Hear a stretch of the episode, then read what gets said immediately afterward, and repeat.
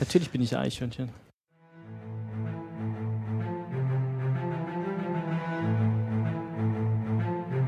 Willkommen beim Retina Cast.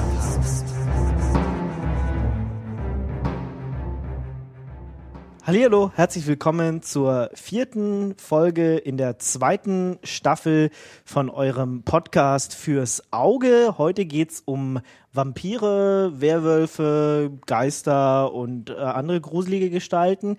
Heute mit dabei sind Hallo, ich bin der Jan. Hallo, ich bin der Fleidy. Hallo, ich bin Marcel. Und ich bin Lukas. und ich äh, darf diese Runde hier heute moderieren. Ich bin Ingo und äh, ja, es geht um eine britische Serie, hatten wir letztes Mal schon angekündigt. Und zwar heißt diese Being Human. Aber eigentlich sind die gar nicht menschlich. Die sind nämlich, wie ich gerade schon gesagt habe, alle irgendwie komisch drauf.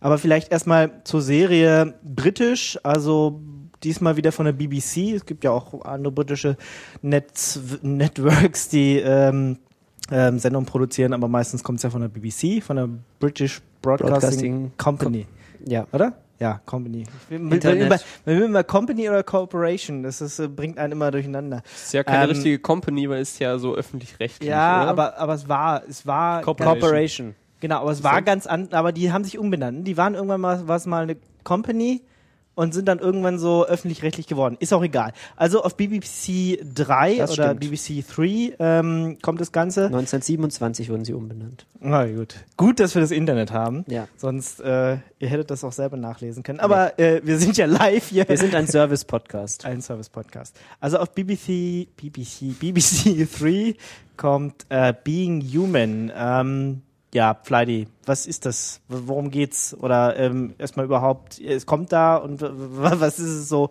im Allgemeinen? Ist es eine Sitcom oder so? Also ich hätte jetzt mal gesagt, das ist so eine Kreuzung aus Mystery, Drama und vielleicht ein bisschen Horror. Horror. Und im, Grund, im Grunde geht's um drei befreundete Wesen, die so in einer WG zusammen in einem Haus leben und da versuchen irgendwie normales Leben zu führen. Grundlegend. Und ich, an dieser Stelle denke ich mir immer, das hört sich an wie eine Sitcom. Also ich finde, das hört sich an wie das Setup von einer ganz normalen britischen Sitcom. Ist Da leben drei? Leute in einer WG und versuchen ein normales Leben zu führen. Aber und dann guckt man rein und stellt schnell fest, dass es äh, keinen Lachtrack hat und auch eigentlich nicht so besonders lustig ist, oder? Überhaupt nicht lustig eigentlich. Oder es ist zumindest nicht so angelegt. Es gibt lustige Szenen, aber die sind sehr selten. Also es ist auf jeden Fall keine Comedy-Serie. Richtig. Ja. Es ist eher Drama. Drama, Horror, so ein bisschen. Obwohl so richtig Horror, naja. Ja, kann man Ah, sich es drüber gibt streiten. schon so- es, ist, es ist so mehr, mehr Mystery, würde ich sagen. Ja. Es gibt schon Blut, aber es ist jetzt nicht so richtig doll zum Gruseln. Es gibt Szenen, da gruselt man sich auch. Also, es ist so ein bisschen ein Gemisch aus so diesen drei Genres. Jetzt könnte man sagen, diese Serie ist bestimmt sehr erfolgreich, weil selbst die Amerikaner haben das übernommen und haben da eine andere, äh, also eine Serie, die genauso heißt, auch Being Human, bloß dann Being Human ähm, amerikanisch, also US. Also wenn ihr jetzt danach sucht, ähm, nebenbei schon immer aufpassen, es gibt zwei. Wir beschäftigen uns jetzt mehr mit dieser ähm, UK-Variante, also mit dieser englischen Variante. Also merkt man, wenn die in ein Auto einsteigen und auf der falschen Seite sitzen, äh, dann, dann äh, wisst ihr, dass es die englische Ja, Variante ich meine, das ist ja nichts Neues, dass da UK-Serien auch in die USA wandern. Das hatten wir ja vor kurzem mit, Miss, äh, mit Shameless schon. Und ich glaube, es ist auch Torchwood. irgendwie... Torchwood, genau. Und ich glaube auch eine, eine Misfits äh, US-Variante. Ist schon ewig ge- geplant, Ich weiß nicht, ob es da eine Umsetzung gibt. Hoffentlich nicht. Aber äh, ich meine, das ist, das ist ja nichts Neues, dass da so Ja, erfolgreiche britische Serien Genau. auch irgendwie exportiert werden. Genau, aber das heißt ja, dass die irgendwie erfolgreich sein Mhm. muss und deswegen sprechen wir ja heute auch drüber. Es Gut. gibt auch, Ich denke, was, was auch noch dazu kommt, gerade dieses Vampir, Werwölfe und sonstige äh, Genre an sich ist ja gerade sowieso etwas im, ist sowieso gerade etwas in und bei, die amerikanische Serie läuft ja bei Sky als ähm, Kanal eigene Produktion. Und die müssen ja auch irgendwo ihre Ideen herbekommen. und Ja. deswegen, Und deswegen nehmen die sich halbwegs erfolgreiche Dinge.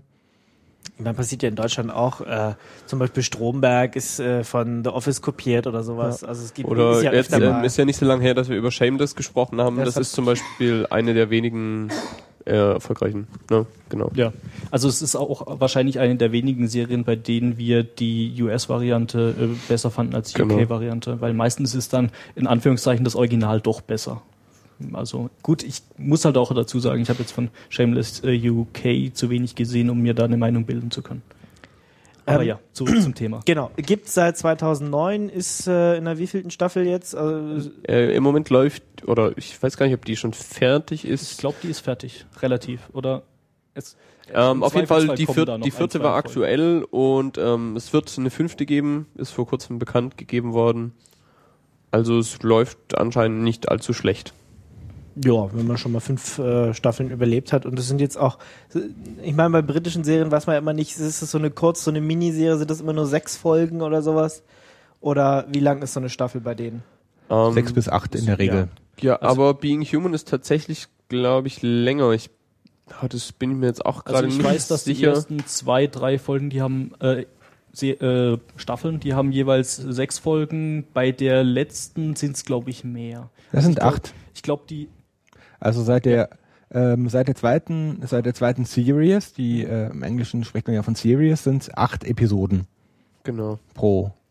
genau. Und in der ersten? Noch Es sechs. waren's nur sechs. Sechs sind ja eigentlich, äh, soviel ich weiß, die ist die typische Anzahl für eine britische Serie. Genau, also die, die Staffeln sind insgesamt episodenmäßig kürzer, dafür sind die einzelnen Folgen länger. Also die normale britische äh, Serie geht so meistens eine volle Stunde, im Gegensatz zu so einer Dreiviertelstunde bei US-Serien. Ja. Genau, also länger, dafür weniger Folgen. Mhm. Lässt sich vielleicht auch ähm, später mal weggucken. Also ich finde das ja gar nicht so schlecht, weil äh, wenn man so 45 Minuten, 45 Minuten geguckt hat, denkt man, hm, da kann man gleich noch eine zweite hinterher gucken. Aber wenn man sich äh, mal auch Sherlock oder sowas anguckt, was dann anderthalb Stunden geht, das ist so richtig schönes Fernsehfilmformat schon fast. Das kann man einen Abend gucken und dann aber auch danach Ja, ruhig sind ins Bett gehen. mehrteilige Spielfilme fast. Ja. Und man muss nicht noch denken, ah, so, so 50 Minuten, das war jetzt so kurz, gucke ich noch gleich zwei, drei andere. Okay, ähm, gut, dann haben wir geklärt, worum es in dieser Serie oder wo sie so läuft, aber worum geht es denn jetzt eigentlich? Also was, was passiert da? Außer dass die da in einer Runde äh, sitzen auf dem Sofa und irgendwas miteinander tun. Oder auch nicht. Ja, ich glaube, es geht eigentlich darum, wirklich, was der Titel auch schon sagt. Es geht darum, irgendwie Menschen, zu, also menschlich zu sein. Das sind eben drei Charaktere, auf die wir sicher gleich noch eingehen, die eben irgendwelche übernatürlichen Wesen sind, aber versuchen, sich eben in die menschliche Gesellschaft einzugliedern und halt nicht aufzufallen als Leute, die keine Menschen sind, sondern die versuchen eben Menschen zu sein und haben dann eben mit irgendwelchen, mit anderen Vampiren zu kämpfen und eben immer mit dieser Gefahr in irgendeiner Weise entdeckt zu werden. Ja, genau. Also die im Gegensatz zu vielen Filmen oder anderen Serien leben die jetzt nicht in ihrer eigenen Subkultur oder bewegen sich in ihrer eigenen Welt, sondern sie versuchen sich quasi äh, mit den Menschen zu arrangieren und sie versuchen äh, menschlich zu wirken und halt nicht aufzufallen im besten S- Fall. Also auch so, was kommen wir vielleicht später nochmal drauf, was so Berufswahl und so weiter angeht. Da versuchen die halt auch so dieses äh, Hiding in Plain Sight, wie man es im Englischen nennt, äh, zu betreiben, dass sie einfach äh, total low profile bleiben, so dass man halt sich nicht unbedingt an sie erinnert oder sie versuchen einfach ja ihr Leben zu leben, so gut es geht und dabei so menschlich zu bleiben, wie sie nur können. Also die haben einen ganz normalen Job, die haben eine Wohnung zusammen, Genau. Äh, so fängt die Serie auch so ein bisschen an. Die, die ziehen irgendwo ein in so ein Haus, ähm, machen dann eine WG und äh, merken dann auch, huch, wir haben ja noch so einen ungebetenen Gast hier. Genau. Also, Also so ein ich glaub- Geist Ich nämlich. glaube, wir können mal kurz mit den Charakteren anfangen, oder? Wollen wir? Ja. ja, können, können wir machen. Also gibt's ja, wie gesagt, äh, im Prinzip gibt's drei Stück. Das Ganze fängt ja damit an, ähm, also es gibt jede, äh, jede dieser Sonderformen von Lebensformen ist einmal besetzt. Es gibt genau einen Werwolf, einen Vampir und eine Geisterlady. Äh, und Werwolf und Vampir, äh, die finden sich ja zusammen zu dieser WG. Und äh, ich fange jetzt mal mit dem Werwolf an. Der nennt sich George und ähm, ist so Mitte 20 und äh, arbeitet zusammen mit seinem äh, Kumpel Mitchell äh, im Krankenhaus. Und zwar ähm, noch nicht, äh, und zwar so ziemlich, äh, wenn man äh, im Krankenhaus auf der untersten Stufe, die so möglich ist, die sind Orderlies, das sind so Pflegehilfskräfte, die im Prinzip äh, großenteils so Essen durch die Gegend fahren und Wäsche, Böden wischen. Das ist so irgendwas zwischen Pflegehilfs Pflegekraft und Putzfrau. Ähm, George ist aber eigentlich äh, vom Typ her ein der Intellektuelle überhaupt. Und da merkt man schon die, äh, das erste Problem, die erste Gebrochenheit in der, in der Person, der ist nämlich eigentlich super schlau und ein abgebrochener Medizinstudent. Er hat aber eben seine, äh, sein, seine vielversprechende Karriere abgebrochen, weil er nämlich äh, infiziert wurde mit eben diesem Werwolf-Fluch. Und seitdem halt hat er sich aus seinem bisherigen Leben verabschiedet und versucht halt da unter dem Radar durchzutauchen, um mit seinem Fluch da klarzukommen. Genau, also der ist ähm, äh, braucht, glaube ich, äh, glaube ich, äh, die komplette erste Staffel, wenn nicht noch länger, um überhaupt mal zu akzeptieren, was er da ist, ähm, oder um über sich in der dritten Person zu reden, wenn es denn um seine Werwolfgestalt geht oder so. Also der hat da schon ein massives Problem mit dem, was er überhaupt selbst ist und äh, kann findet es überhaupt so gar nicht gut und hat da auch äh, total Angst, andere anzustecken, anzustecken und so weiter. Ähm, ja. Ja, er ist so ein bisschen so der Nerd in diesem Ensemble, finde ich. Also er ist sehr relativ schüchtern und ähm, er tut sich halt auch schwer damit, so auf Leute zuzugehen und so. Und es ist ja ein ganz schöner Kontrast dazu, weil der Werwolf ist natürlich so ganz äh, irgendwie so ganz animalisch und seine eigentliche Person ist ja eigentlich so eine sehr, sehr zurückhaltende, die eigentlich überhaupt nichts damit zu tun hat, was er dafür sorgt, dass er eben so gespalten ist, wie du am Anfang gesagt hast.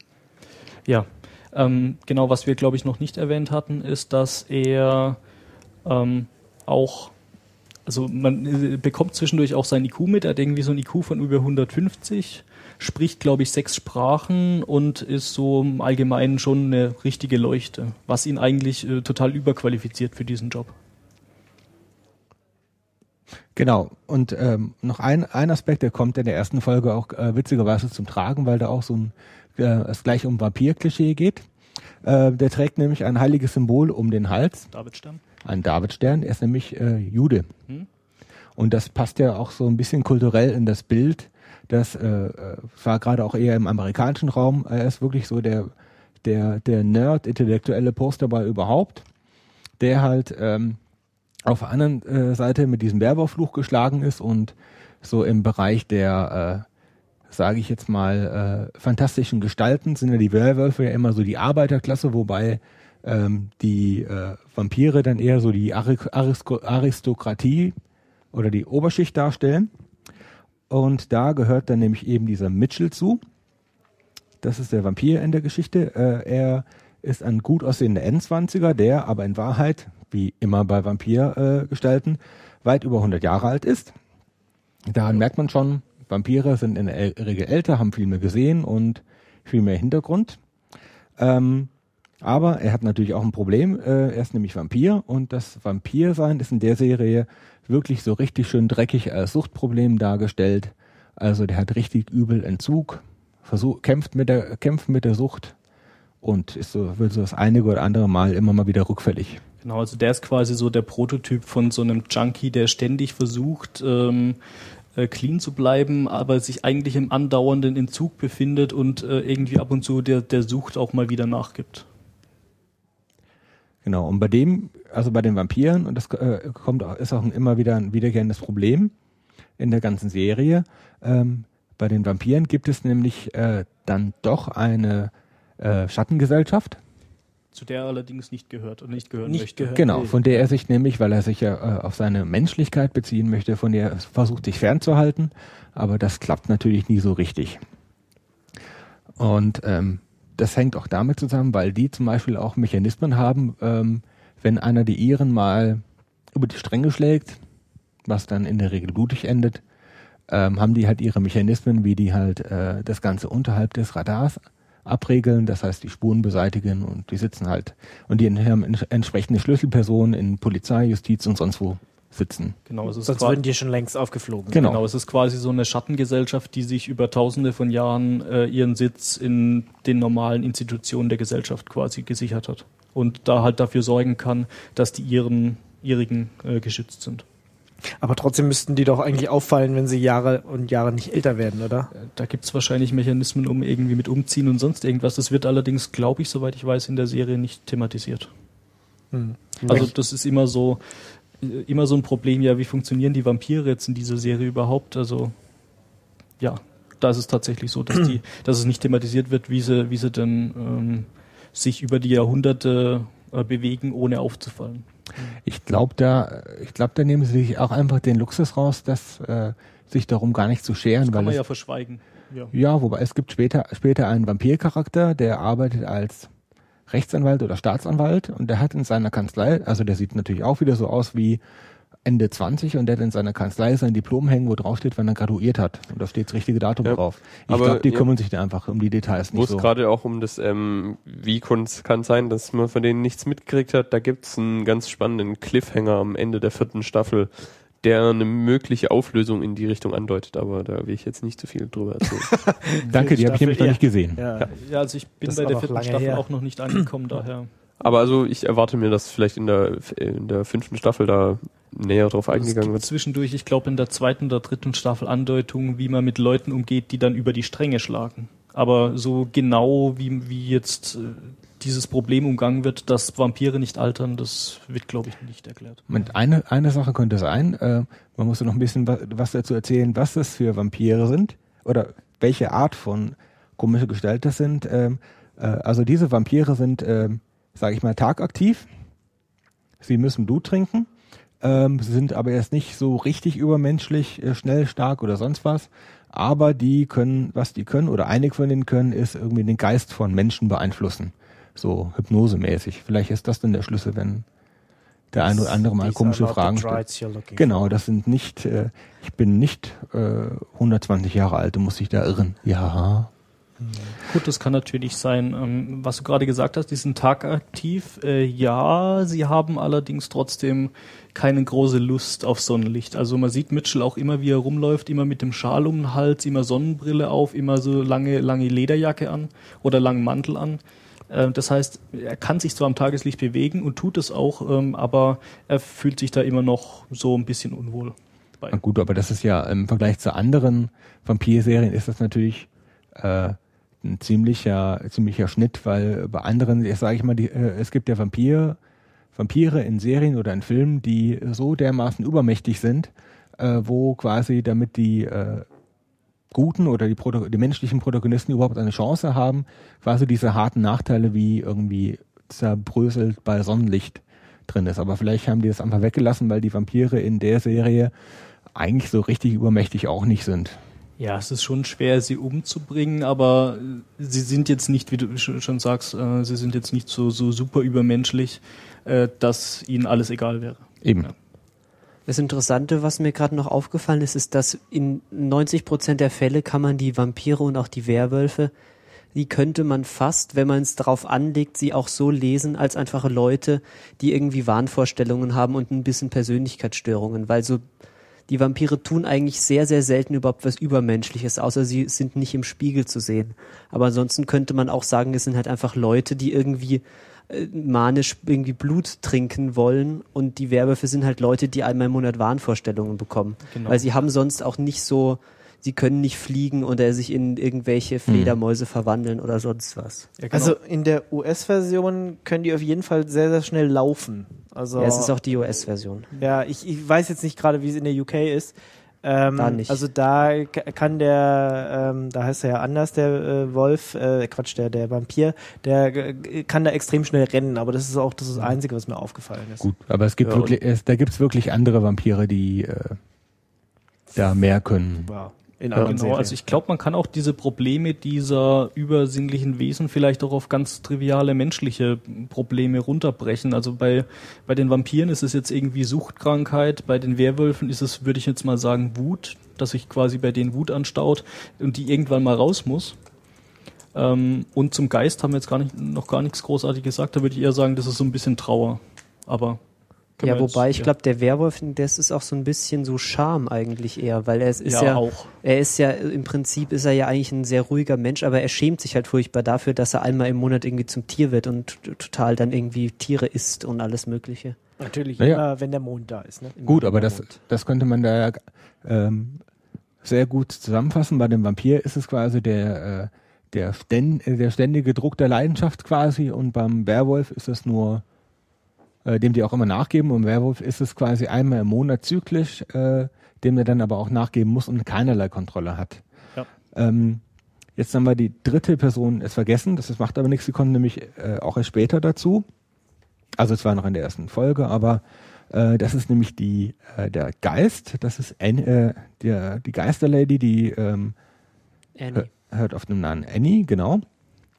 Die spukt in einem Haus, wo nämlich der äh, George und Mitchell einziehen, Genau. taucht irgendwann mal auf und äh, es stellt sich heraus, ähm, dass sie halt ein Geist ist. Die sie weiß selber nur, dass sie tot ist. Sie ist äh, im besten Falle am Anfang körperlos, also man kann durchgreifen, sie kann auch nichts aufheben, nichts bewegen anfangs. Nee, in der UK-Variante nicht. In der UK-Variante ist er tatsächlich äh, in der ersten Folge schon ständig am Tee machen und stellt das komplette Haus voller Teetassen und äh, kann ihn selber nicht trinken, aber äh, macht halt einfach gerne zur Beruhigung Tee. In der ersten Staffel? ja, Ja, das ist ja, schon erste die erste Okay. Folge. Wir haben Gut, heute ich die erste Folge extra nochmal geguckt. unsichtbar. Okay, ich bin da. Nee, aber auch nur ganz kurz. aber Also sie für ist- Menschen meistens, Nee. stellenweise.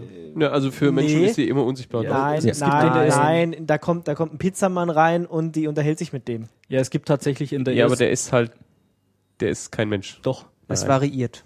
In der zweiten Staffel ist sie, arbeitet sie in einer Bar.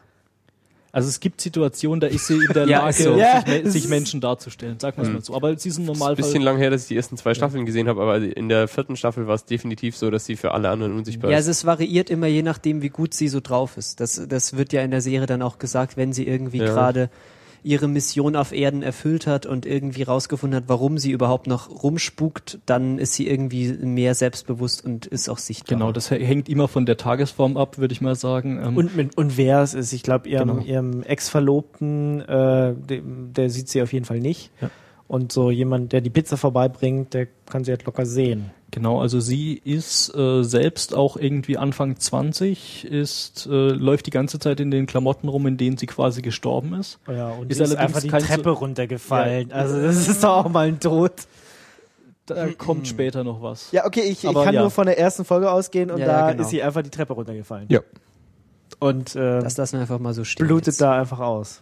Genau, sie ist allerdings auch kein so creepy Geist, äh, der dann quasi in der Form, wie er gestorben ist, äh, mit allen Verwundungen und sonst irgendwas rumspukt, sondern sie ist halt schon so ein ganz normales, junges, hübsches Mädel, was halt irgendwie mit ihren Hausschuhen und irgendwie der, der Der Hausschlabberlook ist der, das der quasi. Haus, mit dem Hausschlabberlook quasi durchs, durchs Leben läuft, aber sie hat jetzt irgendwie keine große blutende Kopfwunde die ganze Zeit oder so.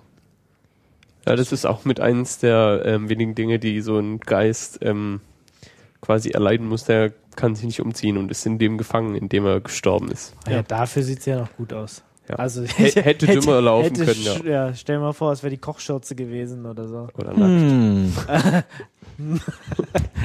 Ja, so, so eine Oma-Kochschürze ist ja, das ist ja einfach nicht so. Du musst nur den richtigen Fetisch haben. Ja, ich, hätte, ich hätte gerade gedacht, wenn sie nur eine Kochschürze. Ach so. Hm, na gut. Hm. Okay, ähm, ja. Hatten wir auch mal ein Thema zwischendurch? Vielleicht. Ja. Genau. Okay, dann haben wir die wichtigsten Charaktere äh, so durch, oder? Also um die drei dreht sich das Ganze. Genau, also die wohnen da zusammen in dem Haus, kommen irgend, versuchen irgendwie mit ihren Nachbarn klarzukommen ähm, und äh, gehen halt, zumindest die zwei äh, Jungs gehen Arbeit nach im Krankenhaus, ähm, lernen da Leute kennen. Genau, also wir, hab, um. wir haben das ja vorhin schon in der ersten Folge nochmal gesehen.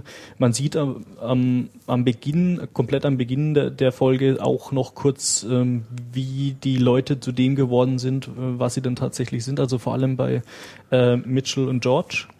Da sieht man halt, dass George irgendwie in, in Schottland durch den Wald gelaufen ist und spazieren war und dann irgendwie äh, ein Typ an ihm vorbeirennt, der dann quasi von dem Werwolf gejagt wird und er dann halt auch einen Kratzer abbekommt. Und ähm, bei Mitchell sieht man halt, dass er im Ersten Weltkrieg gekämpft hat ähm, und da quasi auf dem Schlachtfeld von Vampiren Vernascht, vernascht wurde. Ja, so kann man es nennen, glaube ich. Sah, sah zumindest so genau so aus, ja. Und äh, immer ganz typisch, wenn diese Augen so schwarz werden, dann war irgendwas, dann haben sie irgendwie gerade, äh, ist entweder aufgewacht oder äh, geht gerade seinem Instinkt nach oder so bei den, ähm, ja, bei den Vampiren war das so. Dann sind sie meistens kurz davor, jemanden zu fressen. Oder wurden gerade gefressen. Oder sind einfach nur scharf. Ja, also so Dinge, die das Gemüt, Dinge, die das Gemüt erregen. Sagen wir es mal so. Ja. Ja, es kli- klingelt dann, oder nee, also der hat dann auch so ganz komische, äh, man hört auch so Herzschläge oder, oder sowas, wenn, wenn er gerade wieder so ein bisschen in Rage ist oder sich äh, so angezogen fühlt von irgendeiner Frau. ähm, dass, ähm, dass er sich beherrschen muss, ähm, nicht gleich sie anzufallen und aufzuessen. Genau. Ja, über die Handlung ist, glaube ich, relativ schwer, so konkret zu reden, weil es, es gibt, äh, so meiner Erinnerung nach, jetzt nicht so eine ganz, ganz stringente, immer so eine richtige Überhandlung. Es ist äh, viel auch so, so mit Situationen irgendwie klarkommen, die sich so ergeben, oder? Was hattet ihr so für denke ich auch. Also es ist einfach so ähm, eine interessante Geschichte, die sich quasi daraus ergibt, dass sie versuchen, in der normalen Men äh, Welt der Menschen klarzukommen. Und das äh, wird im Prinzip von den Personen her getrieben. Also jetzt je nachdem, was die für ein Anliegen haben. Beispielsweise hat der Vampir natürlich das Anliegen, er möchte äh, möglichst menschlich durch die Gegend kommen, kämpft aber mit seinen, äh, einerseits mit, mit seiner Sucht und andererseits mit seiner Vampirmafia im Hintergrund. Der äh, Werwolf, also George, möchte irgendwie äh, mit seinem Werwolf sein, irgendwie klarkommen, möchte das gar loswerden. Ja, Ja, und mit es- diesem einen Tag im Monat halt möglichst den möglichst schadenfrei für sich selbst und für andere überstehen. Genau, Genau, was ja schon mal eine Herausforderung ist, weil der wird zu einem echt, gro äh, echt großen bösen Wolf, möchte man mal so sagen. Also nicht so Teen Wolf-mäßig, sondern richtig Ja, das ist schon, schon eine Evil? gro- große Bestie, kann man so Genau. sagen.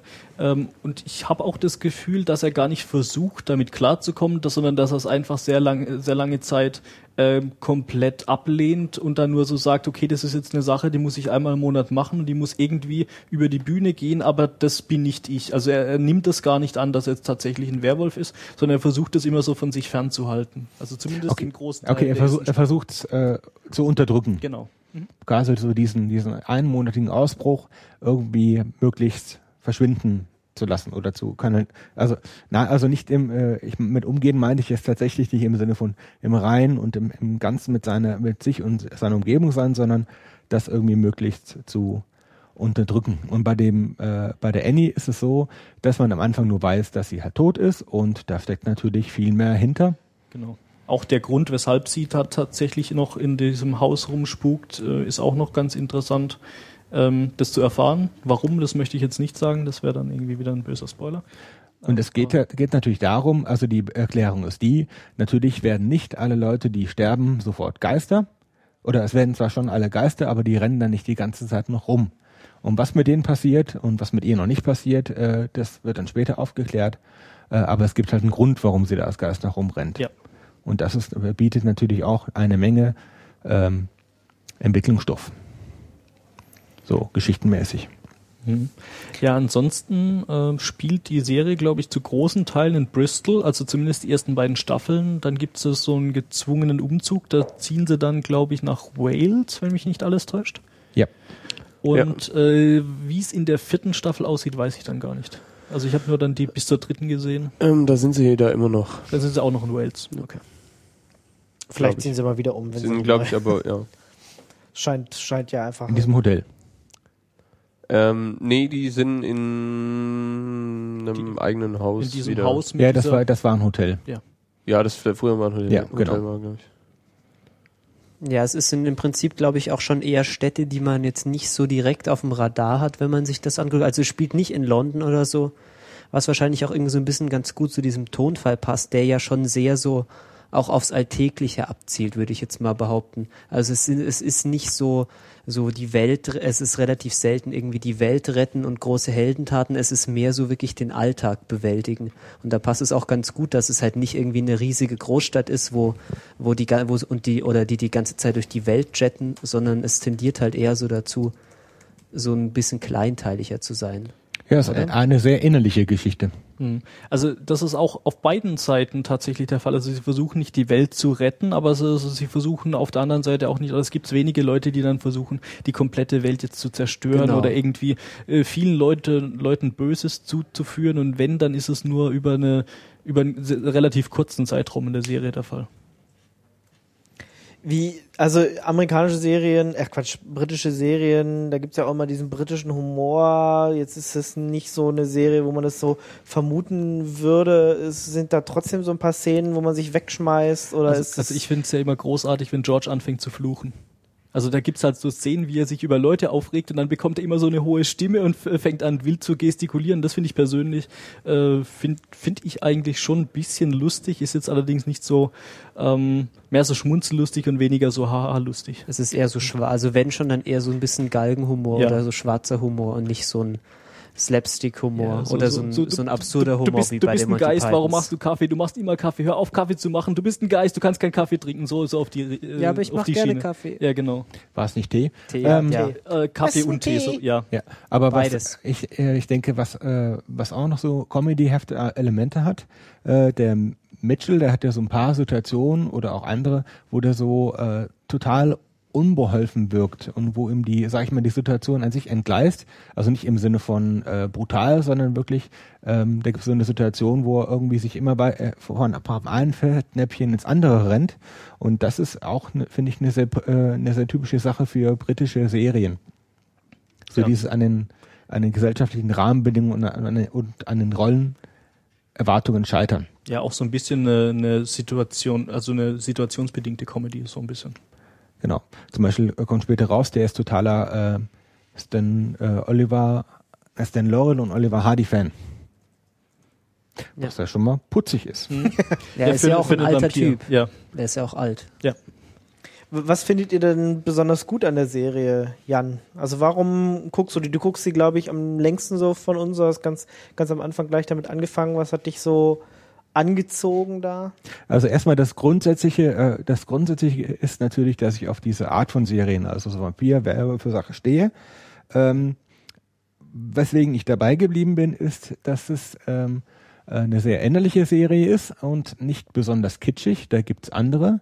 Also gerade im Vampirfach ist es ja, ist gerade Kitsch ja ganz groß und Zumindest in letzter Zeit. in letzter Zeit, ja, war früher auch schon, aber ähm, ich finde es ja einfach äh, vom vom psychologischen ganz interessant, weil es ja im Grunde genommen um die äh, um die inneren Triebe und den Umgang damit geht und auch immer natürlich so ein bisschen um dieses Erwachsenwerden Zeug. Ähm, das sind einfach interessante Themen, die da angesprochen werden und ich mag so dieses ganze ähm, Genre an sich und äh, sehr und ich finde als Serie ähm, äh, gewinnt es natürlich auch stark davon, dadurch, dass halt einiges an Entwicklung bei den Charakteren passiert. Also man möchte einfach wissen, wie geht's weiter, kriegen die es hin, kriegen die es nicht hin, wie kriegen die es hin. Gerade diese UK-Version ist, glaube ich, eher so um Charakterentwicklung und sowas. Ne? Ja. Also da sind nicht große Special-Effekte drin. Also klar, man sieht halt, wie, wie der äh, zum Werwolf wird, aber das sind halt nur wenige Einstellungen und nicht irgendwie große Metamorphose, ewig lange äh, computergenerierte Szenen oder sowas. Ja, so ungefähr das genaue Gegenteil von Transformers. Also ja. Okay, F- Flighty, äh, Ähm, ich möchte mich da fast Jan anschließen. Also ich ähm, mag die Serie zum einen, weil sie mal was komplett anderes war, weil ich äh, so sowas in der Art noch nicht kannte und weil es auch ein bisschen so ähm, ein Genre ist, was mich interessiert, äh, was sich allerdings in der Serie so ein bisschen neu erfindet. Das fand ich, das fand ich ganz interessant. Auch so diese diese psychologischen Aspekte, dass es im Endeffekt eigentlich nur so ein, so ein Einblick in das menschliche Zusammenleben ist, was jetzt halt in Form von supernatürlichen Wesen ähm, aufgeblasen wurde. Aber im Endeffekt geht's ja da um rein menschliche Probleme. Und das fand ich, fand ich auch ganz interessant. Und es ist einfach eine schick gemachte britische Serie mit guten Schauspielern und starken Charakteren. Ich mag Serien mit starken Charakteren. Ja. ist witzig, die mal alle so zusammenzupacken und nicht nur, äh, okay, wir haben jetzt äh, Superhelden, die irgendwie eine besondere Kraft haben, sondern einfach mal so ein Geist, so ein, so ein Vampir und so ein Werwolf zusammenzustecken. Ja, genau. Also es ist auch mal sowas komplett anderes. Es ist keine Superhelden-Ding, wir müssen die Welt retten, wie wir es jetzt in Heroes vor kurzem hatten.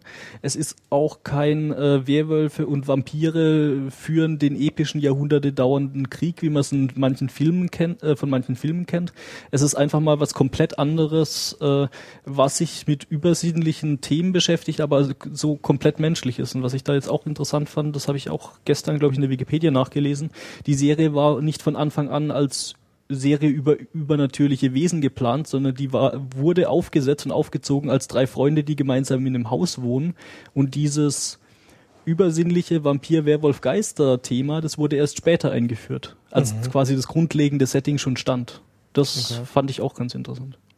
Marcel? Das erklärt, also ich finde, das erklärt jetzt gerade sehr viel, weil ich habe mich immer gewundert, wie man so auf diesen, diesen Genre-Mix oder auf diese, weil es ist ja so, ist so eine ganz seltsame seltsame Serie irgendwie, weil man erwartet, man bekommt so ein bisschen so übernatürliches äh, Mystery-Gedöns und man, aber in Wirklichkeit hat man halt eigentlich eher so eine einen relativ realistischen Blick, so einen schonungslosen Blick auch auf die Realität. Also sie ist ja auch nicht so auf Hochglanz getrimmt und eher so wirklich auf Charakterstudie und ein bisschen so Gesellschaft und es, also zumindest in der ersten Staffel ist ja auch ausgesprochen wenig irgendwie Action und sonst was. Und das finde ich, finde ich irgendwie faszinierend, dass man auch mal eine Serie machen kann, die sich so komplett von allem anderen irgendwie abhebt. Aber ich muss auch zugeben, ich gucke die nicht so intensiv. Also da gucke ich immer so gelegentlich mal eine Folge, aber sie fesselt mich auch nicht so extrem bis jetzt. Es ist mehr so gelegentlich mal reingucken und es immer wieder gut finden, aber nicht so so crackmäßig wie Heroes, wo man dann irgendwie so so staffelweise das irgendwie reinziehen muss. Okay. Also was die Serie für mich besonders sympathisch macht, ist halt ähm, Russell Tovey, der den George spielt. Und ich finde, das ist so für mich der Dreh- und Angelpunkt, ähm, an dem sich für mich die Sympathie für die Serie ausmacht. Also ohne den würde ich es vielleicht, also hätte ich es am Anfang, glaube ich, gar nicht geguckt. Weil zum Beispiel ähm, der John Mitchell habe ich, den finde ich nicht besonders sympathisch und der nervt mich gelegentlich und Annie bin ich jetzt so neutral gegenüber eingestellt, aber ähm, George finde ich ist ein ist ein guter Schauspieler und auch ein cooler Charakter. Ja, also George, äh, der Schauspieler, der äh, Russell Tovey. Russell. Tovey, der, der spielt nämlich auch äh, tatsächlich in der zweiten Staffel von Sherlock mit. Ja, und ja. zwar in habe ich mich sehr gefreut. The, the Hound of The Hound of Baskerville oder The Hounds of Baskerville. Der ha Baskerville auf jeden Baskerville. Fall. Baskerville. Ohne ein S. Ja. Baskerville. Baskerville. Wa- Was auch immer genau. Äh, jedenfalls spielt er da in der zweiten Staffel mit und äh, ist da auch ein guter Schauspieler. Ähm, zum Charakter von Mitchell fand ich persönlich eigentlich, ich äh, finde, der ist stellenweise oder äh, zu großen Zügen auch echt unsympathisch, aber das macht auch so ein bisschen den Realismus der Serie aus.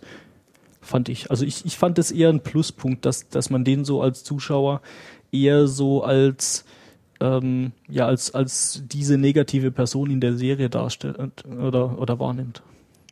Also ich finde, äh, bei Vampiren ähm, hat man die, äh, immer, immer, das, immer die Gefahr, dass sie so sehr in das eine oder andere Klischee abdriften. Und ich finde, bei der ähm, aktuellen amerikanischen Adaption ist der Vampircharakter nämlich gerade direkt auf dem Weg dahin.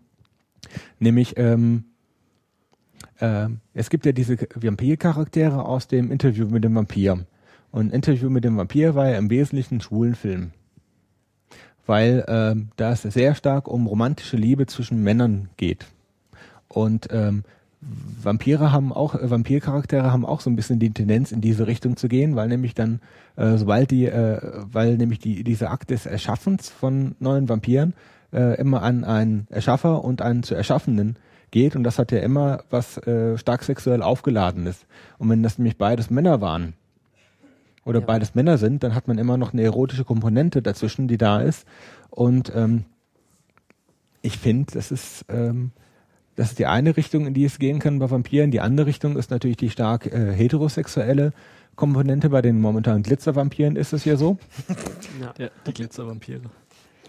Damit kokettiert aber die amerikanische Version äh, auch in der ersten Folge sehr schön.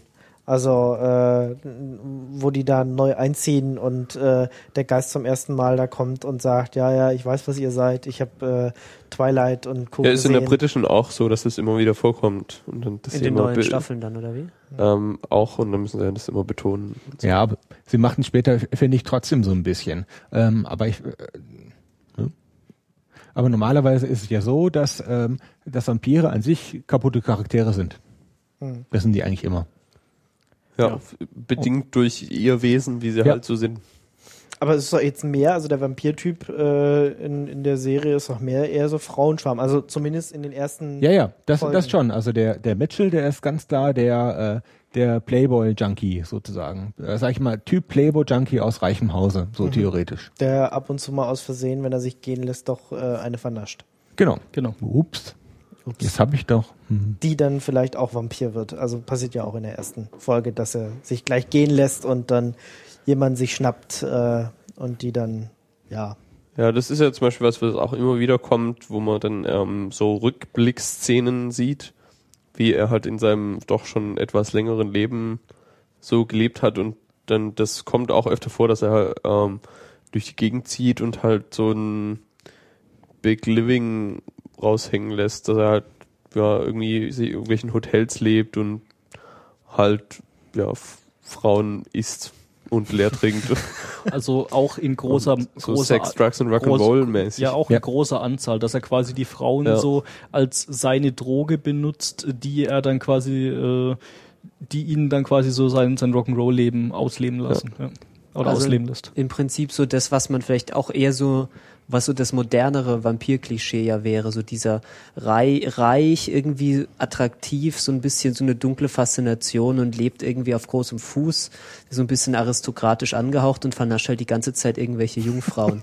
Ja, also äh, wo du gerade dieses Klischee ansprichst, das wird, glaube ich, auch in der ersten Folge sogar äh, nochmal betont, weil da gibt's eine Diskussion zwischen diesem Vampir, nee, zwischen einem der anderen Vampire und Mitchell, äh, die dann beschließen, jetzt irgendwie mal re- reiche, gut, äh, ja, gut, Gut betucht, situierte, gut ja. betuchte ähm, äh, Aristokraten zu rekrutieren, wie sie es nennen, äh, die sie dann quasi, wenn, wenn die jetzt irgendwo im Koma im Krankenhaus liegen, äh, nach dem aussuchen, was sie dann tatsächlich auf, auf dem Konto haben und was sie bis jetzt in ihrem Leben, Leben so geleistet haben. Ähm, und da wird ja dieses Klischee von diesem reichen, äh, mächtigen Vampir auch wieder betont. Aber trotzdem ist er da an der Stelle ja derjenige, der die ähm, Todkranken oder Kranken im Krankenhaus verteidigt und sagt, nee, hier wird jetzt, hier wird nicht gefüttert. Ähm, also Ja. lasst die Leute mal in Ruhe. Ich will hier nur arbeiten und äh, nichts mit euren Machenschaften da zu tun haben. Das hat aber vermutlich, also so wie wir es im Laufe der Serie dann auch ähm, sieht, hat es auch äh, Jahrzehnte bis fast Jahrhunderte gedauert, bis er an dem Punkt angelangt ist, dass er sich da de dem enthalten kann. Also der hat sehr lange sehr zügellos gelebt ähm, und hat sich da komplett gehen lassen, um dann mal zu festzustellen, wie abgestürzt er denn eigentlich ist. Ja, wobei der, der Mitchell ist ja so alt ja nicht. Also er ist so ja, 100 plus. ja, aber- aber das geht ja, eigentlich. Das geht ja- ja für Vampire noch. ja. Aber wenn er erst im Ersten Weltkrieg ist, dürfte er knapp unter 100 sein. Ja. Naja, Ja, der war ja, der war ja im Ersten Weltkrieg schon irgendwie Ende 30. ja, okay. Also Hm. Ja, aber das ist ähm, klar, also schon, der ist schon der Unsympath, aber er ist auch der äh, sich gerade am Reformieren zu versuchende Unsympath. Das ist ja das Spannende daran.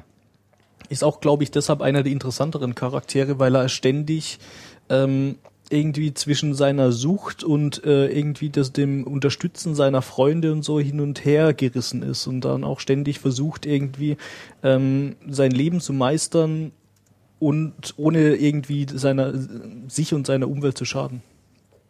Was ja im Endeffekt auch wieder die Parallele zu so einem Drogenabhängigen Ja. sehr, sehr stark betont.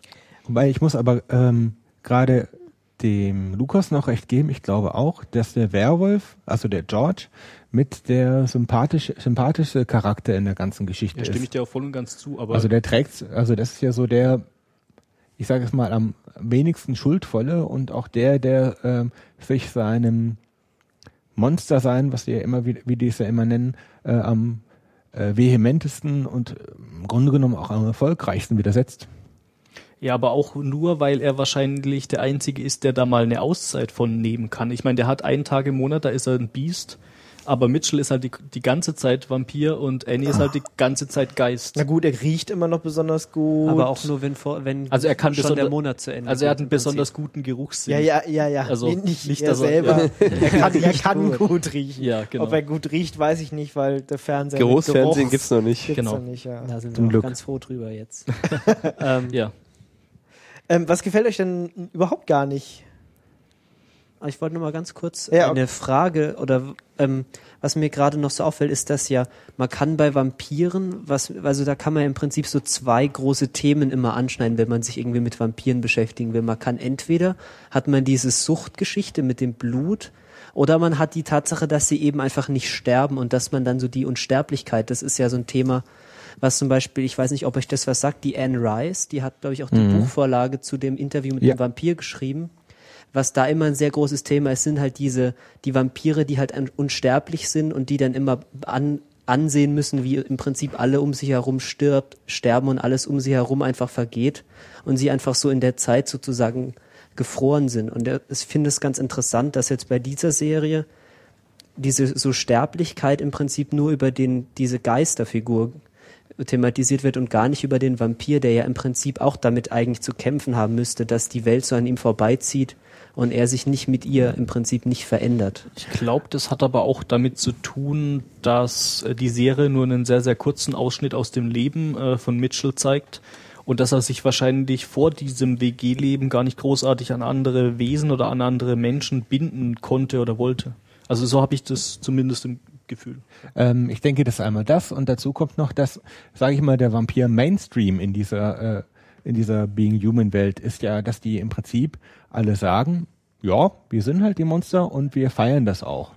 Also das ist nicht so, dass die, äh, wie jetzt sage ich mal, eher die ähm, ihrer Menschlichkeit nachhängenden Vampire wie bei der wie bei Anne Rice oder bei anderen, dass die damit ein Problem haben, dass alle um sie herum ähm, sterben und alt werden, weil nämlich die Being Human Vampire äh, Menschen im Wesentlichen für ja ne, als Futterquelle oder als sprechendes Futter äh, als Sprechendes Futter. Ja, auch so, sie, sie sehen ja zum Beispiel äh, George auch immer als das Hundchen von, von Mitchell an. So. Ja. Also sie sehen sich auf der höchsten äh, Stufe äh, in der Nahrungskette und sie feiern das auch so ein bisschen. Ja, und das ist ja eigentlich auch, ich sag mal, psychologisch finde ich gesehen, finde ich sogar, das ist das ja wesentlich glaubhafter, weil du musst ja im Prinzip äh, normaler, als normaler Mensch, um jetzt anderen Leuten nennenswert was anzutun, musst du die ja ähm, entmenschlichen. Sonst geht das ja gar nicht. Und das machen die Being Human äh, Vampire sehr ähm, nachhaltig, bis auf die äh, Reformierten, also gerade wie, wie Mitchell, der halt sagt, nee, das kann so nicht weitergehen. Aber äh, allen anderen, denen er das erzählt, äh, die sagen halt, ja, äh, wie jetzt? Äh, geht's noch? Ich habe Spaß am Töten. Ja, genau. Ja, es Ja, gibt sind, keine, na, eher sowas.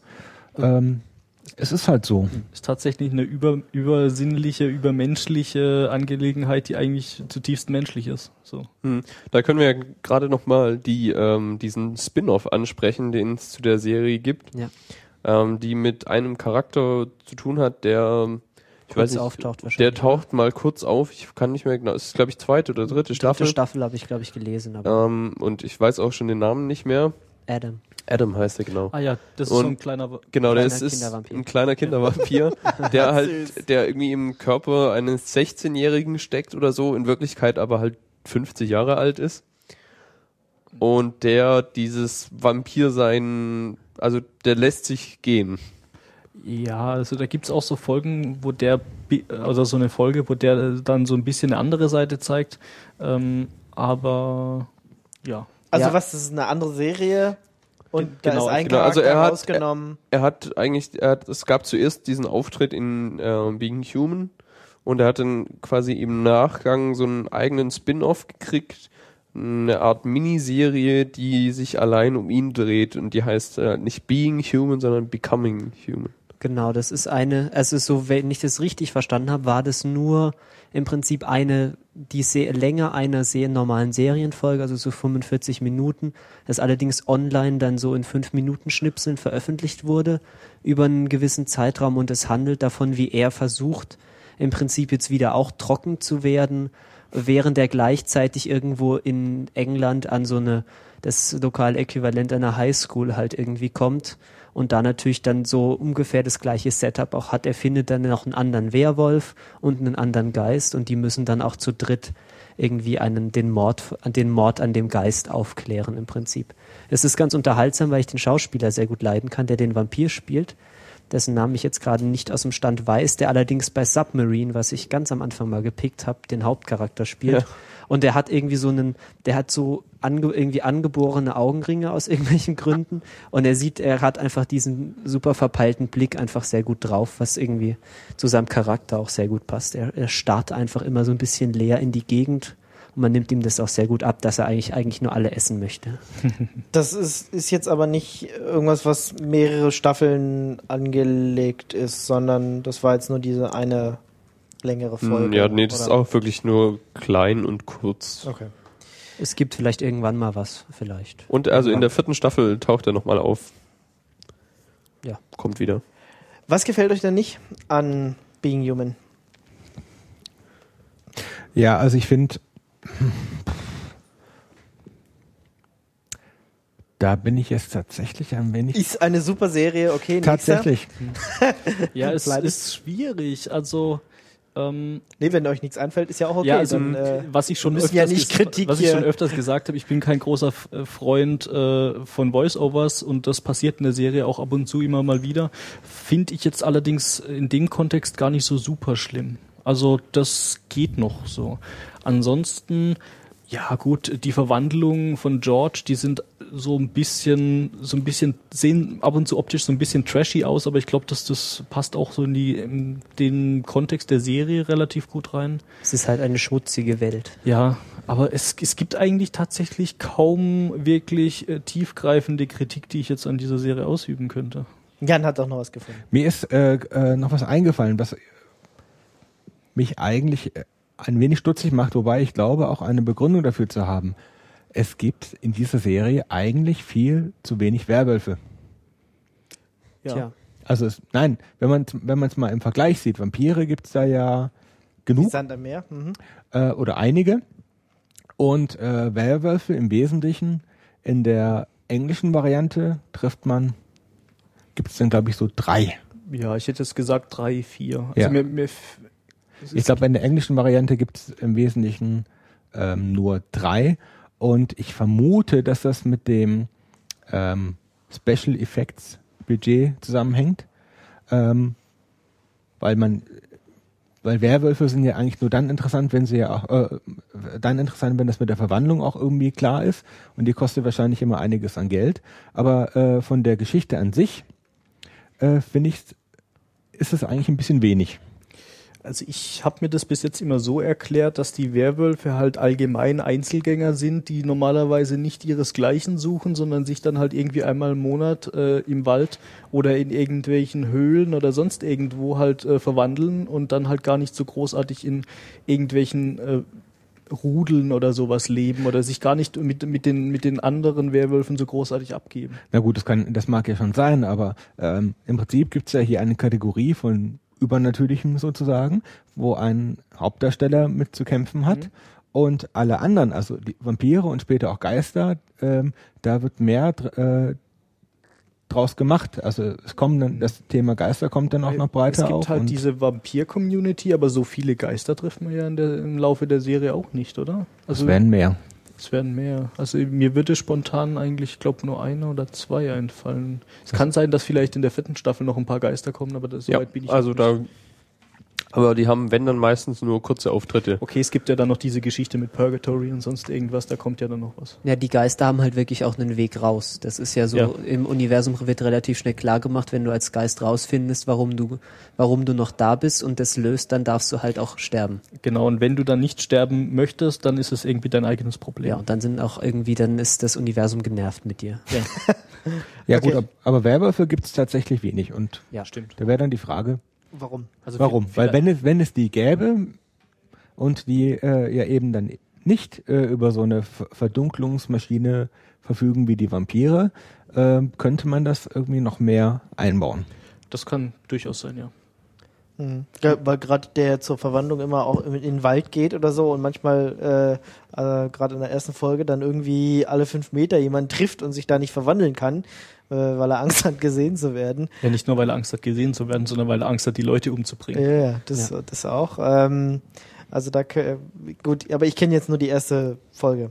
Ähm, noch jemand, der noch negative Sachen Also hat? mir ist, mir ist gerade noch eine kleine Inkonsistenz eingefallen und zwar, also das ist jetzt wirklich äh, Haarspalterei, aber ich sag's jetzt Meckern halt mal, auf hohem Niveau. Ich sag's jetzt halt mal trotzdem. Ähm, der George, der ist ja Jude und der hat einen Davidstern um den Hals und der schafft es auch damit so zwei bis drei Vampire von sich fernzuhalten, wenn sie versuchen, ihn anzugreifen. Das, wird doch erklärt, warum es nicht mehr funktioniert später, oder? Ja. Ähm, das, okay, dann hatte ich, ist, Ja, ist es das mir, ist, das ähm, ist mir das ist eine, eine Storyline und zwar ist es- ist es, Also, ähm, äh, die Kreuz, das Kreuze funktionieren auf Vampire nur, wenn sie relativ jung sind. Mhm. Also die Old Ones, die lassen gut. sich von, von so einem Kinderkram wie Kreuzen nicht abhalten. Gut, aber nee, was, was ich gemeint hatte, ist, äh, dass Mitchell, der ist ja auch noch nicht so der super Oldschool-Vampir. Mhm. Ähm, aber der kann ja zum Beispiel George umarmen oder ihm irgendwie die Hand schütteln und sonst irgendwas und der wird halt von diesem David Jen nicht abgehalten. Da kann es Ja, natürlich das sein, dass es auf, ja. aufgrund der persönlichen Verbindung Ja, das zwischen wird auch, ich glaube, ist oder da sowas. gibt's so irgendwie so einen fetzen Dialog, der da mal kurz irgendwie. Okay, dann, dann kann sein, dass ich das nur vergessen es, hatte, nicht, aber es spielt ja. einfach nicht so eine große Rolle, außer in der der ersten. Ja, das ganze Übernatürliche ist eigentlich, das wird so, so weit wie möglich fast im Hintergrund gehalten, was ich eigentlich ganz, ganz angenehm finde. Also es drängelt sich nicht die ganze Zeit in den Vordergrund, sagen wir es mal so. Ich weiß nicht, ja doch. Aber Ja, es wolltest du nicht noch was Negatives Ja, sagen? genau. Ähm, ich habe manchmal so das Gefühl, dass so gewisse Action-Momente und so übergreifende Handlung manchmal so ein kleines bisschen zwanghaft wirkt und ein bisschen aufgesetzt, so als müsste man jetzt noch unbedingt Ja. jetzt noch noch irgendwie eine große Bedrohung einbauen und noch mal eine Verfolgungsjagd oder einen Kampf, nur damit man eben die Leute ein bisschen bei der Stange hält, weil so Charakterstudien und Gesellschaftsstudien halt vielleicht nicht die Einschaltquoten bringen und das ist dann immer ein bisschen schade. Und da würde ich mir wünschen, dass sie das besser verbinden mit ihrer, mit ihrem anderen Inhalt, weil eigentlich ist es ja wirklich so, dass nur so eine reine, reine Analyse ist halt wirklich auch ein bisschen langweilig. Aber man kann es halt auch so machen wie bei The Wire, was halt auch eine sehr intensive Studie, Milieustudie ist, aber es ist halt trotzdem auch noch sehr spannend und actionreich. Und da wirkt es halt manchmal so, als wäre dieser Action so ein bisschen getrennt vom Rest, vom Rest der Serie, was mich manchmal so ein bisschen stört. Aber es ist jetzt nicht schlimm. Lukas, hast du noch was, worüber du weinen willst? Naja, weinen nicht, aber was, also ich finde tatsächlich auch so die ähm, Überhandlungen, die teilweise ähm, ja gezeigt werden, die stören mich manchmal. Die finde ich auch, die passen halt nicht so richtig rein. Also wenn es dann so drum geht, ähm, die Vampire wollen die Weltherrschaft an sich reißen und so, das finde ich äh, unglaubwürdig und es passt nicht zum Rest der Serie, die halt doch ähm, sich sehr auf das Lokale eigentlich beschränkt und so die WG und wie die sich vor sich hinleben und deren Alltagsleben. Und wenn dann auf einmal halt Vampire über Weltherrschaft reden, dann Das ist halt auch Größenwahn. Aber ich Ja. gebe dir schon recht, normalerweise zeigt die Serie halt ein sehr lokales Bild. Ähm, und dass die jetzt da anfangen, von Weltherrschaft zu reden, ist ja schon ein bisschen strange.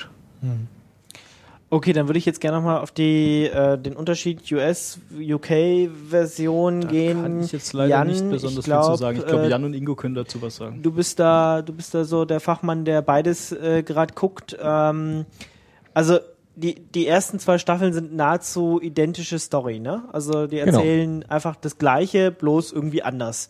Die einen machen es in England, die anderen machen es in Amerika. Da ist es, äh, weiß ich nicht, Boston oder sowas. Boston, aber ähm, ich kenne mich mit amerikanischen Städten nicht so aus, aber ich habe auch den Eindruck, dass es jetzt nicht so die glamouröseste Stadt ist, die es so gibt. Och, Boston ist schon ganz okay. Naja, so. es kommt immer drauf Ist an, halt welches nicht New. York oder LA. Also ja, es- also das genau, ist ja allgemein so Westküsten, äh, Ostküstenstadt. Gut, aber, vom Ja, aber es gibt es ist kaum, kaum. Flair. Es ist eine große Stadt, das schon. Es ist auch eine, wie auch immer geartete alte Stadt, was ja immer ein Problem ist in Amerika. Die können dann ja, die haben einfach natürliche Grenzen. Ähm, Fun Fact, äh, der Vampir in der US-Variante heißt Aiden, was dem Vornamen des Schauspielers von Mitchell entspricht. Na sowas. Sowas. Hm. Ob sie das mit Absicht gemacht haben? Naja, wäre schon ein komischer Zufall, weil es ja, kein, also wenn er Haben John sie. hieße oder so, ja dann. Nein, nein. Aber haben, bei haben sie. Also im Grunde genommen, die äh, Handlung ist im Großen und Ganzen anfangs äh, deckungsgleich, geht dann aber in unterschiedliche Richtungen weiter. Ähm, der Typ, diese typischen äh, englischen Momente äh, fehlen, also die, wo sage ich jetzt mal der äh, Werwolf in der englischen Variante immer noch so ein bisschen dieses äh, komisch englisch unbeholfene hat, ist der andere zwar auch irgendwo ein ähm, Intellektueller, weil auch ehemaliger Medizinstudent, aber für noch viel, viel mehr eine tragische Figur als der, äh, als der äh, Brite. Ähm, die Vampirorganisation ist äh, irgendwie stärker und aber ich glaube beim Geist ändert sich nicht so richtig viel.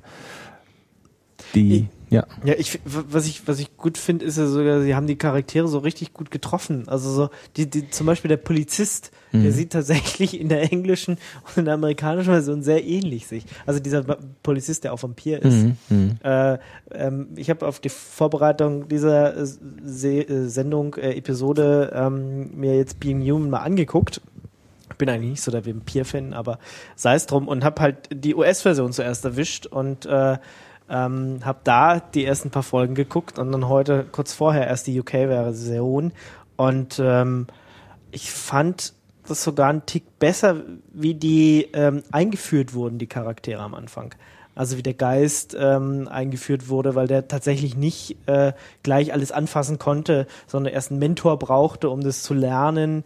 Ähm, und äh, auch wie der Werwolf sich äh, ja, wie er zum Werwolf wird, ist viel besser gezeigt. Die haben dann mehr Effektbudget wahrscheinlich als sie ähm, in England. Und ähm, ja, also so, so gerade dieser dieses Reinkommen in die Serie fand ich äh, bei der US-Version leichter. Also sie ist, ich glaube, sie wird auch einfach viel deutlicher erzählt. Ähm, ich denke aus zwei Gründen. A, ähm, haben die natürlich die, sind die in der komfortablen Lage, dass sie sich schon mal eine Version angucken können und dann sagen, okay, was Das hat uns da gut, nicht das war gefallen? schlecht. Das, was genau, was machen wir besser? Und das andere, ich glaube, das ist einfach auch so eine typisch, äh, etwas typisches für britische Serien, dass sie dich ganz oft einfach irgendwie ganz dreckig irgendwo reinschmeißen und sagen, so ist es jetzt und äh, man versteht erst im Laufe der Serie, was da überhaupt ist. Und ähm, bei amerikanischen Serien wird viel mehr erklärt. Du wirst viel mehr an die Hand genommen. Also ich bin mir jetzt nicht wirklich sicher, wie das denn in der US-Variante aussieht.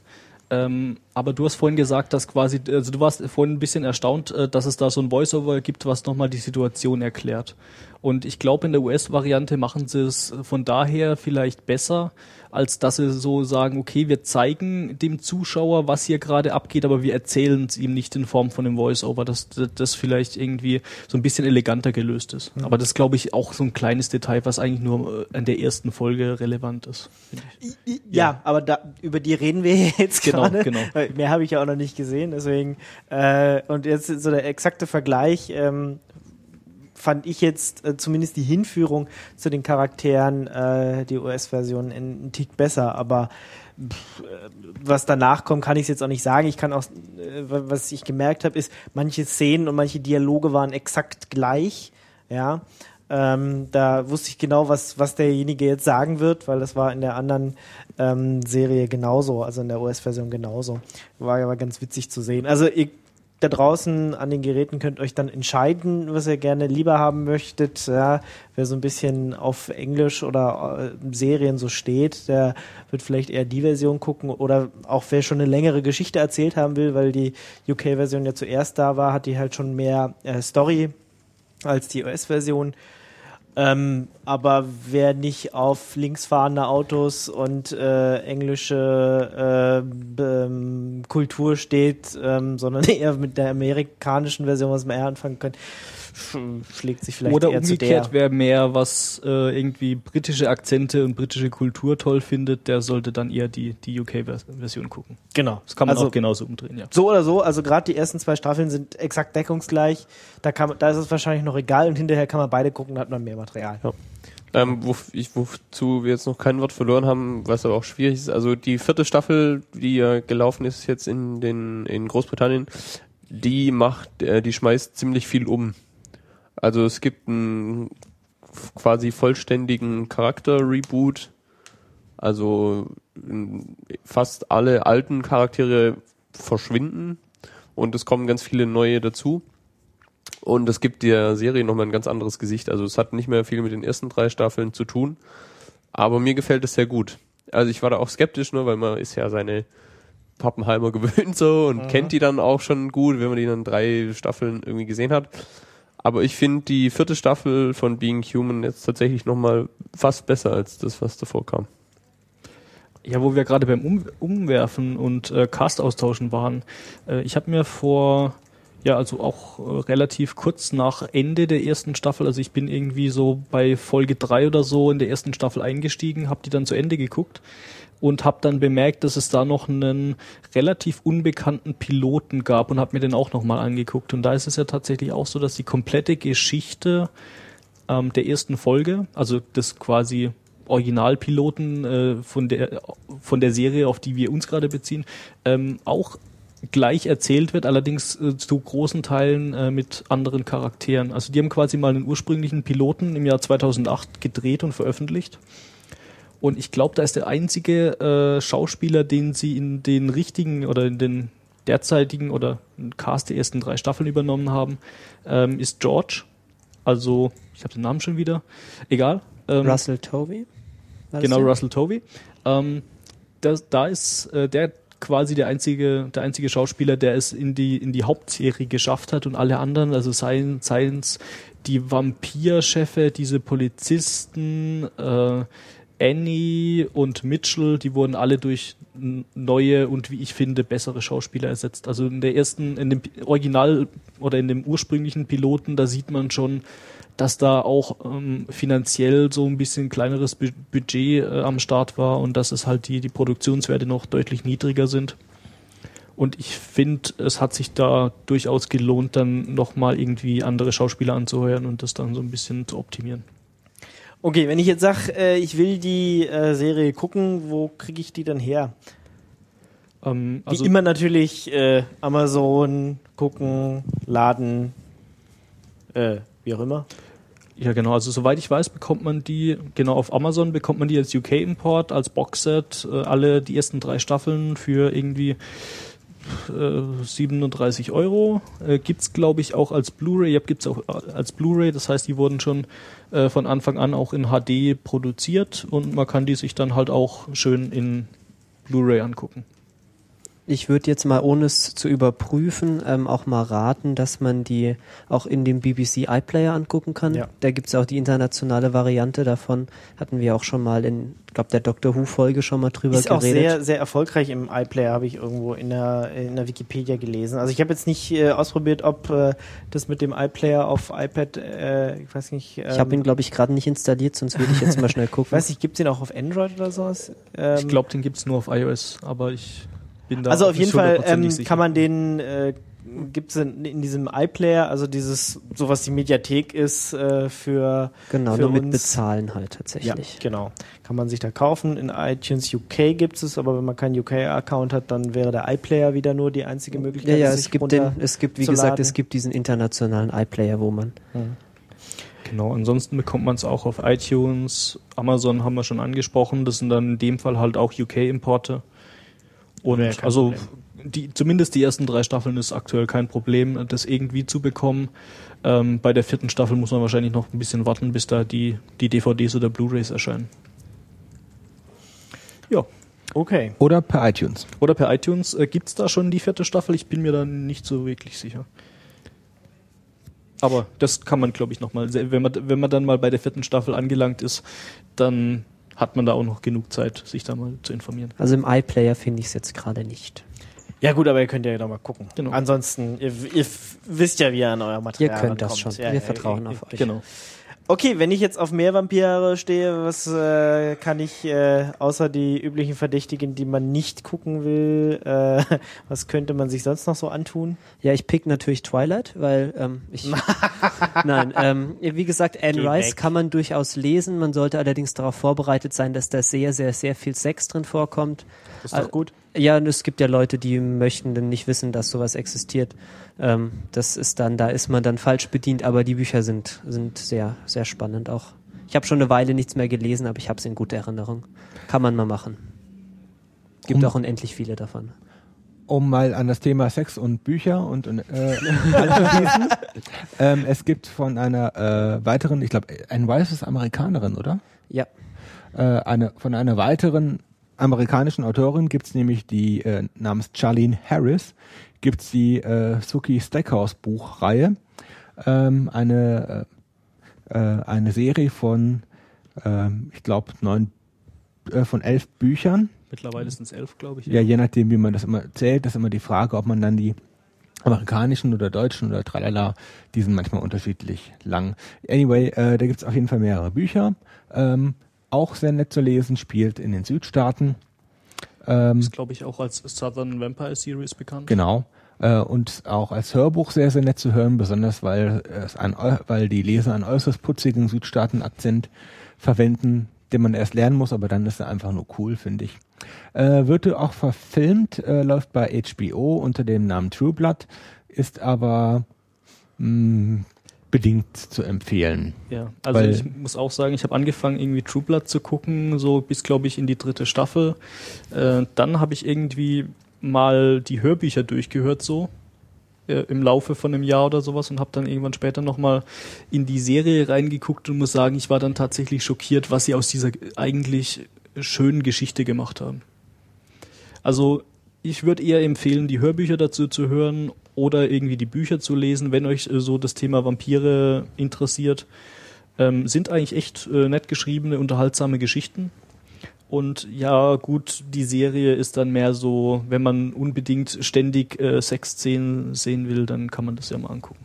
Man kann auch nach der ersten Staffel einfach auch hören, das geht auch. Ja, also die, die erste Staffel ist noch verhältnismäßig nah am ersten Buch und Also die erste Staffel gucken und danach weiterlesen. Genau. zum Beispiel, ja. Kann man machen. Äh, ich habe noch eine äh, Serie, die sich auch um Vampire dreht und auch aus äh, England kommt, äh, nennt sich Ultraviolet. Es gibt ja auch diesen komischen Film, aber mit dem hat es überhaupt gar nichts zu tun. Und ähm, das Besondere an dieser Serie ist, es wird nicht einmal das Wort Vampir erwähnt. Also quasi so wie das Z-Wort bei den Zombie-Filmen. Ja, Okay. genau. Also ähm, es geht da immer dann um Code 5. Jack Davenport, ein alter Bekannter. Ja. Oh, Idris Elba, noch ein weiterer Oh. Bekannter. Äh, die kennt man alle schon. Die, Scha- Also die Schauspieler, die, die sagen mir was. Ja, Das die Serie ist auch äh, schon alt, also sie ist von 1998 und das merkt man auch. Habt ihr mal eine Serie aus den 90ern geguckt? Ja, neulich ist Friends. Ja, kann man, könnt ihr das war noch, auch in den 90ern, könnt, könnt ihr das noch Ja. ertragen? Also ich meine, äh, heutzutage, mit- die Kamera wackelt ja die ganze Zeit, ja. Und ähm, auch, auch bei der Serie, die wir gerade besprochen haben. Also das ist, die halten ja die Kamera nicht mehr richtig ruhig. Und so in den 90ern war das noch alles anders. Und das wirkt seltsam. Also ich bin es schon gar nicht mehr gewöhnt. Wenn ich keine wackelnde Kamera vor mich habe, ist es schon irgendwie komisch. Ja, es ist, also es fühlt sich auch so ein bisschen seltsam an. Ich gucke ja gerade auch so eine Serie, die äh, eben ab- zu Ende des 20. Jahrhunderts spielt und die, zwar die Sopranos. Und da ist es auch so ein bisschen so ein bisschen seltsam, wenn man dann so diesen diesen Stil der 90er Serien gar nicht mehr so gewohnt ist, wobei Ja. das ist ja schon quasi quasi also 99 äh, spielt äh, The Sopranos. Und das ist ja quasi dann schon fast wieder so die Ja, ja, aber, aber es ist trotzdem anders Ja. gefilmt. Also das ist, es ist Wahnsinn. Auch die Zählweise ist ganz anders. Es ist viel langsamer als heutzutage. Oder es kommt einem nur so vor. Ich weiß es nicht. Aber auf jeden Fall ähm, auch so eine Miniserie hat äh, sechs Episoden, ist danach abgeschlossen. Ähm, ja, da ist tatsächlich Mensch gegen Vampir jedes Thema. Und ähm, ja, die Vampire wollen halt in Anführungsstrichen die Weltherrschaft oder sowas übernehmen. Ähm, und ähm, ja, die einen kämpfen gegen die anderen und dann werden Freunde übernommen und äh, Liebesbeziehungen gibt's auch und äh, löst sich dann alles so nach und nach in bis- also man muss alle Episoden gucken, um das zu verstehen. Aber es lässt sich auch schön weggucken. Äh, wenn man über die Erzählweise in Anführungsstrichen der 90er hinweg sehen kann ähm, oder es man einfach noch gewöhnt ist, dann äh, äh, und auf Vampire steht und britisch sowieso, dann äh, wäre das nochmal was, was man gucken kann. Hm, Wo du, Ultraviolet. wo du jetzt gerade sagst, ähm, Weltherrschaft, da ist mir noch gerade ein Film eingefallen und zwar Daybreakers. Das ist so ein Vampirfilm, der mal ganz anders ist. Und zwar geht es da um eine fiktive Welt, ähm, die quasi, in der quasi die Vampire die Weltherrschaft als die neue Rasse übernommen haben und quasi Autos gebaut werden, die dann tagsüber komplettes Sonnenlicht blocken und nur mit Kameras ähm, irgendwie ja die, die Außenwelt äh, betrachtet wird und ähm, ich fand das auch mal ganz interessant. Der, der ist so so ein bisschen ist unterhaltsam, ist ganz nett gemacht, ist, ist jetzt kein super großartiger Film, aber wenn man auf das Genre steht, kann man sich das auch gerne mal angucken. In Ultraviolet ist es auch so, also die sind, die sind nicht im Spiegel zu sehen und äh, wie die die erkennen, ist dann halt immer, die haben auf ihren Pistolen haben die halt eine Kamera und äh, versuchen die halt zu filmen und wenn sie sie nicht sehen, dann wissen sie, das ist ein Vampir und das ist ein Mensch. Das ist ganz lustig gemacht. Aber aber auch auch auch äh, wie wie wie das alles in den 90ern aussah, die haben dann versucht Touchscreens einzusetzen und so und das sieht halt schon, es war damals wahrscheinlich High-End Technik. Und denkst du, oh Gott, sehr faszinierend anzugucken. Ähm, ja, also Ultraviolet jetzt nochmal. Genau. Daybreak ist der Film. Genau, also Auch. Daybreakers äh, ist es halt so, dass dann quasi so noch ein paar letzte Menschen überlebt haben ähm, und es halt auch dann so so Abarten von Vampiren gibt, die dann quasi aus Blutdurst versuchen, sich an anderen äh, Vampiren zu vergehen und dann irgendwie zu ganz komischen Monstern werden und so. Das ist ist ganz unterhaltsam. Ja, Ähm, ja, und wir können natürlich nicht über Vampire reden, ohne hier mal Dracula von Bram Stoker nochmal zu picken. Das kann man auch auf jeden Fall mal lesen. Da hat dieser ganze Wahnsinn auch irgendwie mehr oder weniger angefangen. ich glaube, da basieren auch fast alle Ja. alle Vampircharaktere, die es irgendwie so in der Popkultur gibt, die basieren da drauf. Es ist halt so der Typ A, klassische Vampir. also Graf. der erste. Genau.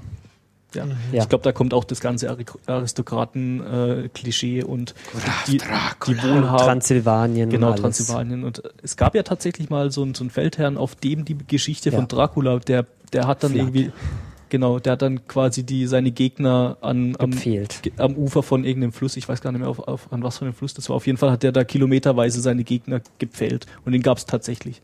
Auf dem basieren dann quasi diese Horror-Stories. Hm, Jan? Ähm, wenn wir gerade schon so hart am Vampir-Content äh, picken sind, ähm, es gibt ein nettes kleines dünnes Büchlein ähm, zu äh, dem Phänomen, Phänomen Vampire an sich. Äh, Ingo hat das ja vorhin erwähnt, dass man sich Vampire auch vorstellen kann, das irgendwie ein bisschen manische Wesen. Es gibt nämlich in der so richtig echten äh, Realität gibt es nämlich tatsächlich Leute, die sich als Vampire bezeichnen. Das ist so eine, hm, weiß nicht, ob es eine Subkultur ist. Das hört sich Ähm, so in aber gibt's Furries oder so. Ja, ja, genau also so. auch so sexuelle Vorlieben und so. Das sind doch die Goth. Na, jetzt hier das nicht, nicht. Generalisierung und so. Okay. Nein, auf jeden Fall, das ist, äh, es gibt so ein paar äh, Bücher über äh, Vampire, also über die Geschichte oder über äh, das ganze, den ganzen Hintergrund, aber das ist eigentlich ein sehr nettes. Das ist ähm, von Lydia Benecke und Marc Benecke geschrieben. Ah, schön, ja. Den Mark Marc Benecke, ist ein super Typ. Ja. Kennt, kennt man vielleicht den Herrn, das ist dieser ähm, halbwegs berühmte Kriminalbiologe und Skeptiker und wei weiß nicht was. Nettes kleines Büchlein, kostet 12 Euro, wenn man ein bisschen was über Vampire, äh, äh, also auch über die, sage ich mal, sozialen Formen davon lesen möchte, soll das sich beschaffen. Ja. Ansonsten sehe ich hier noch gerade zwei Filme, die ich nur eingeschränkt empfehlen Oh würde. Gott, Van Helsing ist echt nicht so besonders. Das ist halt so ein bisschen Popcorn-Kino. Blade fand ich Ja. den, ein, den, den ein, Also ersten Teil noch ganz interessant und das war halt auch, da, da hatte ich auch noch nicht wirklich einen gut ausgeprägten Geschmack für Spielfilme, muss ich dazu sagen. Also es war Ja, so, aber da, Blade ist auch Kult. ja, da, da hat man einfach so, die, ist man auf dieser äh, auserwählten Matrix-Schiene mitgeritten und hat halt dann einen Vampirfilm draus gemacht. Und der, Ja, der war, Also Van, Van Helsing fand ich einen super coolen ja, Unterhaltungsfilm. Also ich hatte Ja, da viel, ich hatte da viel Spaß so. War ich weiß nicht, ob ich den heute noch ertragen würde. Ich fand, ich war damals im Kino und ich fand den eigentlich auch ganz nett, aber das war, ist halt auch schon mittlerweile keine Ahnung wie viele Jahre her. ja. Da kommt, glaube ich, ein Maschinengewehr, ähm, an eine Maschinengewehrarmbrust zum Einsatz und das finde ich natürlich allein schon, weil es das gibt, weil es Ja, ist, weil man also auf die Idee kommen auch kann, diese, schon diese cool. äh, Steampunk-Waffen und die Optik von dem Film ist schon ganz nett. Das ist ganz nett, aber bevor jemand Underworld empfiehlt, sollten wir mal. Und äh, Blade. Blade muss man natürlich empfehlen, weil das gerade in einer aktuelleren Folge Community thematisiert wurde. Aus Mr. Kill Batman. So, Aber Underworld, da kam doch jetzt der neue raus, oder? nein, Da, wir reden jetzt einfach da nicht mehr weiter drüber. Also Underworld habe ich, glaube ich, die ersten zwei Teile gesehen, die Aber der die, erst- guck, der die erste guckt man ging auch noch nur so. wegen dieser Frau. Wie heißt sie nochmal? Kate Beckinsale. Wie auch immer. Und Das, das war, glaube ich, war es Kate Beckinsale? Ich glaube war, schon. war das nicht Mila Dingsbums Mila- auch noch? Mila Jo- Jovovich Jovovich. war es ausnahmsweise mal nicht. Nicht? Aber- die, aber die aber- spielt doch sonst alles, was aber in die da, Richtung geht. Da könnten wir ja auch noch. Nein, lassen wir das. Äh, kein Resident Evil hier. Mhm. Wobei ich die Filme auch ganz unterhaltsam fand. Wenn auch nicht wirklich äh, besonders toll oder so. Aber das ist mal so, kann man sich mal angucken, kann man sich mal einen Abend nicht vertreiben. Ihr seht, es gibt so viel da draußen, was irgendwie mit Vampiren und Ja, ihr, Werwölfen seht, ihr seht schon, wir z- auch, ziehen uns auch, auch, da auch den sowohl letzten Trash gute rein. Sachen als auch schlechte Sachen. Ja. Ähm, Also der beste Vampirfilm überhaupt ist sowieso der mit Eddie Murphy. der mit Eddie Murphy. Na klar. Okay, das hört sich jetzt ganz, ganz, ganz falsch Das an. hört sich alles sehr, sehr falsch an. Ich, ich hab da sowas Dumpfes in Ich, Erinnerung. ich hab da so ein Klopfen im Ohr. ich, ich was? hab den noch nie, ich, ich bin mir nicht sicher. Ich kommt alle mal in mein Alter. Ja. Opa. Eddie, So. Eddie Murphy hat alles gemacht. Was habt ihr denn da sonst noch zu ähm, äh, empfehlen? Ich glaube, wir beenden nicht jetzt mal den Vampire-Cast Genau, und gehen ja. mal zu den normalen Empfehlungen über. Ja. zu den richtigen. Wer Sachen. fängt an? Fleidy. Ähm, genau, ich habe jetzt hier nämlich quasi einen Konkurrenz-Podcast, aber der ist super großartig und den soll, solltet ihr euch unbedingt äh, mal reinziehen und zwar Overthinking It. Und das ist so eine Diskussionsrunde von so, ich würde mal sagen, zwei bis maximal fünf bis sechs äh, Leuten, die wirklich Ahnung von Popkultur haben, weil sie selber irgendwie Sch Schriftsteller sind oder weil sie Schauspieler sind oder sonst irgendwas. Und ähm, der Titel ist eigentlich schon Programm. Sie, sie diskutieren über die kleinsten Details in irgendwelchen äh, Filmen, Serien, Schauspielen, sonst irgendwas. Ähm, und sie ziehen das halt wirklich äh, komplett durch. Also da, was ich hier gerade mal verlinkt habe, war diese philosophische Abhandlung von Ghost Rider äh, and the Spirit of Vengeance. Wo sie halt wirklich komplett mit, mit den Schulen von Kant und äh, sonst irgendwelchen Philosophen angekommen sind, um diesen Film zu erklären, was ich sehr, sehr großartig Ohne ihn gesehen zu haben, glaube ich. Ja, größtenteils ohne ihn gesehen zu haben. Ich glaube, einer der Runde hatte ihn gesehen und dann haben sie sich daraus so, so ihre philosophischen ähm, Konzepte abgeleitet. Aber das auf eine Art und Weise, die so unterhaltsam und so, so, so gut gemacht ist, äh, dass ich bei quasi jeder Folge mich freue, die gehört zu haben. Ja, die spielen so ein bisschen dieses Spiel, dass man äh, aus jedem kulturellen Erzeugnis, aus dem gesamten Rest der Kultur irgendwie äh, da, den damit verbinden kann und dann können sie im Prinzip einfach so viele Abstraktionsebenen hochgehen, bis sie wieder bei Medientheorie und sonst was angelangt sind. Genau. Und sie tun das aber in so einer selbstironischen Weise, dass man sich das auch ganz gut anhören Genau, kann. und sie schweifen halt auch so konsistent ab, um wieder auf Medientheorien zu kommen, dass es schon fast wieder irgendwie, äh, ja, das ist einfach zum Stil quasi dazugehört. Also die, da ist ab das Abschweifen quasi schon wieder Programm. Zum Einstieg kann man auch nochmal, das verlinke ich auch nochmal, die Folge, die relativ aktuell ist, zu den Hunger Games. Da haben sie äh, die mal die, diese Serie, sowohl die Bücher als auch den Film unter die Lupe genommen und das ist wirklich ganz interessant, weil sie fangen dann an darüber zu diskutieren, wie so eine Gesellschaft denn jetzt eigentlich wirklich organisiert sein muss, ob es jetzt einen Bezirk noch extra gibt, in dem äh, zum Beispiel diese ganzen Container beladen werden, weil, naja, egal. Äh, einfach mal selbst anhören. Ja, also kann man quasi durch die Bank weg anhören. Audioqualität ist manchmal eher so mittel, äh, dadurch, dass die halt auch mh, sehr verteilt über, über die USA äh, aufzeichnen, über Skype in dem Fall. Aber der Inhalt ist definitiv wert. Genau.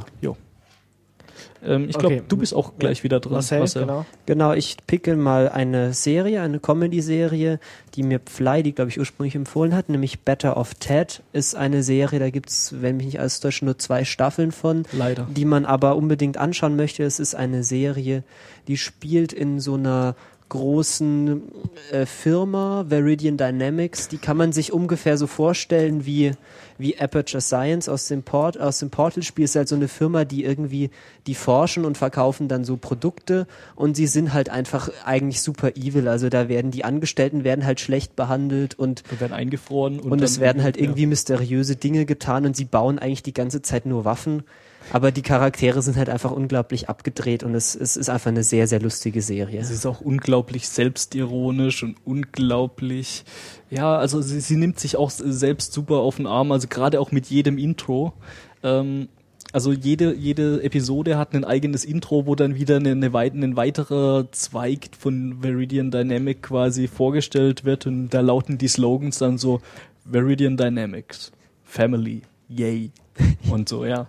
Also soll, sollte man mal angucken. Ähm, ich glaube, wenn man die, die Serie nicht mag, dann merkt man das relativ schnell. Sehr, sehr Ansonsten schnell, hat man da die zwei Staffeln durch innerhalb von kürzester Zeit. ja. ja, das ist tatsächlich, ich fand diese Parallelen zwischen dieser Veridian Dynamics und Aperture Sciences war wirklich sehr, sehr, sehr, sehr treffend teilweise, weil einfach so dieses, unsere Mitarbeiter sind uns einfach völlig egal und wir machen einfach jeden absurden Scheiß einfach nur, weil es geht. Das ist einfach da auch dabei. jo. Jan, Ja, ähm, ich picke mal ähm, auch eine Serie. Und zwar ähm, erst die Modern Family äh, lief, äh, läuft in den Staaten schon seit ähm, drei oder vier Staffeln, kommt demnächst ins deutsche Fernsehen.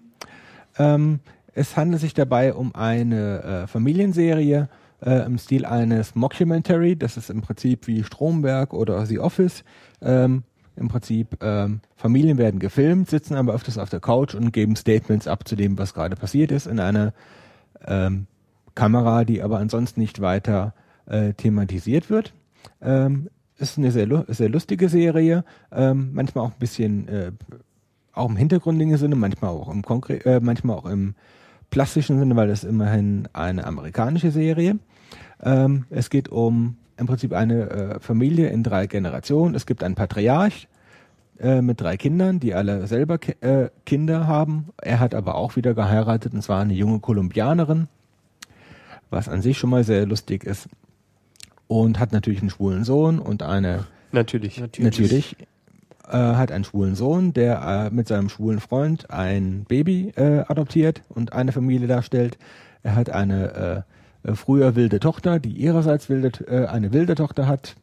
Ähm, eine schlaue Tochter, einen dummen Sohn und einen Weichei-Ehemann, der versucht, der, der coole Typ zu sein. Ähm, ein kleines Schmankerl für Freunde früherer Serien. Äh, die Haupt, eine der Hauptrollen, ähm, nämlich eben dieser Familienpatriarch äh, äh, namens Jay Pritchett, wird von Ed O'Neill gespielt. Und das ist nämlich der äh, ist nämlich der Vater aus einer schrecklich nette Familie. Ach, ja. Na sowas. Mhm. Ist äh, einfach eine lustige Familienserie. Sehr gut. Okay, dann äh, ich äh, habe ähm, einen Film, den, äh, wo ich gerade schon korrigiert wurde, hatten wir schon. Macht nichts, wer sich an unsere Firefly-Folge nicht erinnern kann oder ähm, es einfach schon vergessen hat, dem erzähle ich jetzt nochmal, dass ich äh, Man, The Man from Earth geguckt habe. Das ist Oh, ein cool. Film, äh, den Marcel, glaube ich, damals gepickt hat. Ja. Ähm, und äh, ich habe erst gedacht, what the fuck? Aber es ist ein äh, sehr interessanter Science-Fiction-Film. Ich glaube, der nichts gekostet hat in der Produktion, weil er spielt nur in einem Raum. Aber sie haben sehr, sehr großartige Schauspieler. Ja, und die und- waren bestimmt nicht billig. ja, also die Schauspieler waren sind großartig. Äh, wer Star Trek geguckt hat, wird auch äh, einige von denen schon mal gesehen haben. Ähm, und äh, die Story ist cool.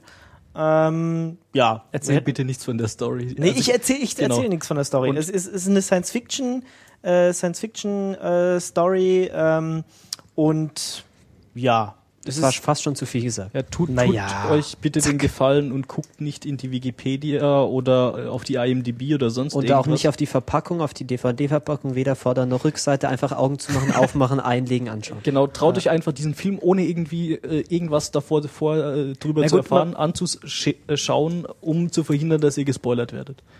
Er So. kostet auch nicht mehr viel, der ist schon ziemlich alt, den kann man auf Amazon für einen Zehner schießen, das Ja. passt schon. Genau.